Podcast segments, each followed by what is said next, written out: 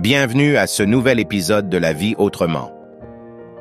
En cette fin du premier mois de l'année, nous abordons la notion de sens, au sens du quotidien.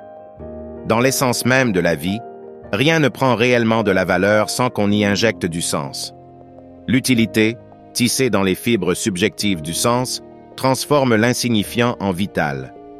Une existence comblée ne se mesure ni au nombre de visages croisés, ni aux gains accumulés, ni aux kilomètres parcourus dans les cieux. Certains semblent posséder tous les ingrédients du bonheur, mais la félicité leur échappe ou demeure inexplorée. La qualité, véritable architecte de l'existence, transcende la quantité. Une vie authentique ne se limite pas à débattre et à opiner sur tout. Elle se construit à travers des expériences captivantes, des révélations inattendues, des rencontres enrichissantes, des moments de repos bien mérités, et bien entendu, des souvenirs toujours empreints de couleurs vives. Un unique voyage délivre des enseignements surpassant ceux de 20 livres réunis. Une seule expérience vous libère plus efficacement que des heures de débats enflammés. Un seul jour auquel vous donnez du sens constitue une évasion de la médiocrité. Merci d'avoir suivi jusqu'à la fin.